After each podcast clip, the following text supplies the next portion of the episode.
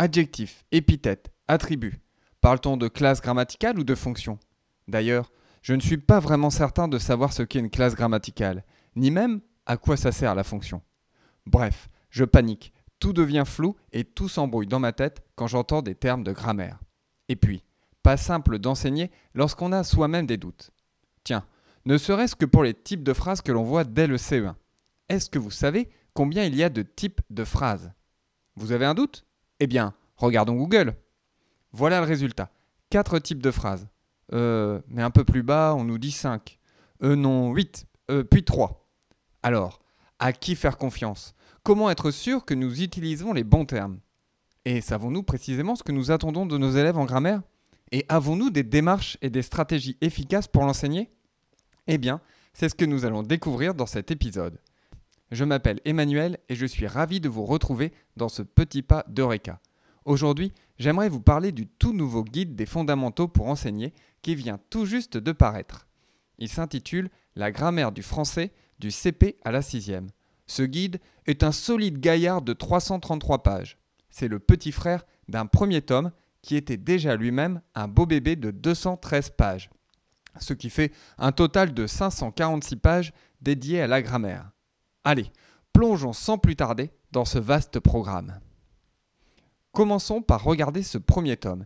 Il est spécifiquement dédié à la terminologie grammaticale afin de nous fournir, nous, enseignants, les moyens de s'approprier un savoir grammatical solide. Ce tome est classé en deux niveaux. Un niveau de terminologie avec l'essentiel et le second qui propose une description complète. Autant vous dire que pour moi qui suis en cycle 2, le niveau 1 est largement suffisant. Tiens, d'ailleurs, on a vu une question spécifique. Combien y a-t-il de types de phrases? Prenons quelques instants pour regarder la réponse à la page 20 du guide. Il existe trois types de phrases. Mais voyez-vous un exemple avec un point d'exclamation, vous? N'ayez pas d'inquiétude, la réponse est deux lignes plus bas. L'exclamation n'est pas un type d'acte spécifique, mais une nuance susceptible de s'ajouter à l'un des trois types d'actes fondamentaux. Elle sera par conséquent classée parmi les formes de phrases. Bref, si j'ai bien compris, on peut avoir de l'exclamation dans les trois types de phrases. Étant beaucoup plus un praticien qu'un grammairien, je suis heureux d'avoir un guide sur lequel je peux me référer quand j'ai un doute et qui me serve comme outil de référence.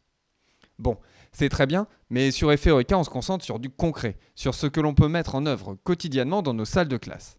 Et ce tome 1 ne répond pas à toutes nos questions.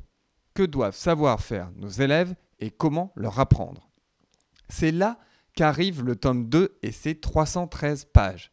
Et si pour nous plonger dans ce tome, nous jetions un œil à l'adjectif, qui nous posait question au début de l'épisode.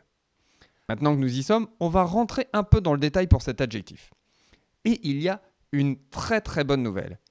Tous les chapitres du livre sont organisés de la même manière, ce qui apporte beaucoup de clarté. On commence par un rappel des définitions pour nous, les enseignants. C'est top, cela nous permet d'éviter d'aller chercher dans le tome 1. Alors, on retrouve ce qui m'embrouillait en début d'épisode. L'adjectif est en relation avec un nom, soit dans le cadre du groupe nominal en fonction épithète, une grande maison, soit dans le cadre du groupe verbal en fonction attribut, la maison est grande. Dans ce dernier cas, l'adjectif peut être en relation avec un pronom, elle est grande. Bon, grâce aux exemples, ça me semble beaucoup plus clair. Dans la deuxième partie, on nous indique que ce que les élèves doivent retenir. Mais ce qui est plus intéressant encore, c'est la troisième partie, où l'on retrouve des repères de progression du CP jusque la sixième. Selon les thèmes abordés, la progression est détaillée par cycle ou par niveau de classe. Alors, doit-on étudier l'adjectif au CP Et surtout, jusqu'où aller? La réponse est claire. Le travail sur l'identification de l'adjectif peut commencer en milieu de CP, quand l'élève a acquis une aisance suffisante en matière de catégorisation des noms au moyen d'épreuves de dénomination, comment est la maison, elle est grande, bleue, etc., et de manipulation, déplacement de l'adjectif, transformation attributive, l'élève commence à percevoir les propriétés des adjectifs sans qu'il soit nécessairement fait usage du terme adjectif. L'élève constitue des corpus d'adjectifs. On nous propose ensuite, dans une quatrième partie, deux démarches d'apprentissage pour réussir à identifier l'adjectif.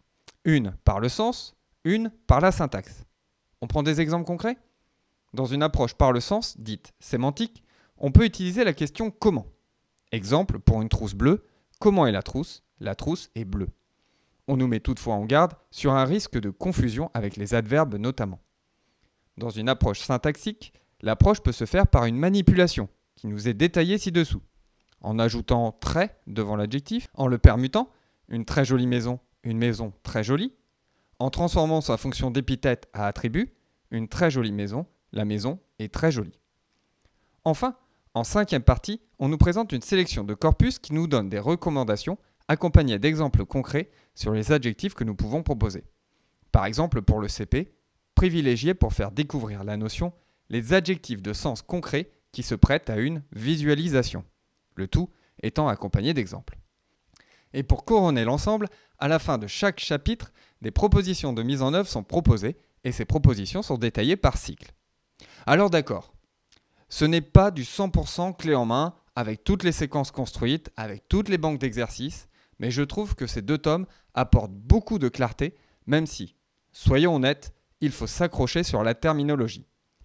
Et pour vous faire gagner du temps, je vous ai préparé une synthèse des repères de progression au cycle 2 que vous pouvez télécharger sur la Dropbox d'effet Eureka.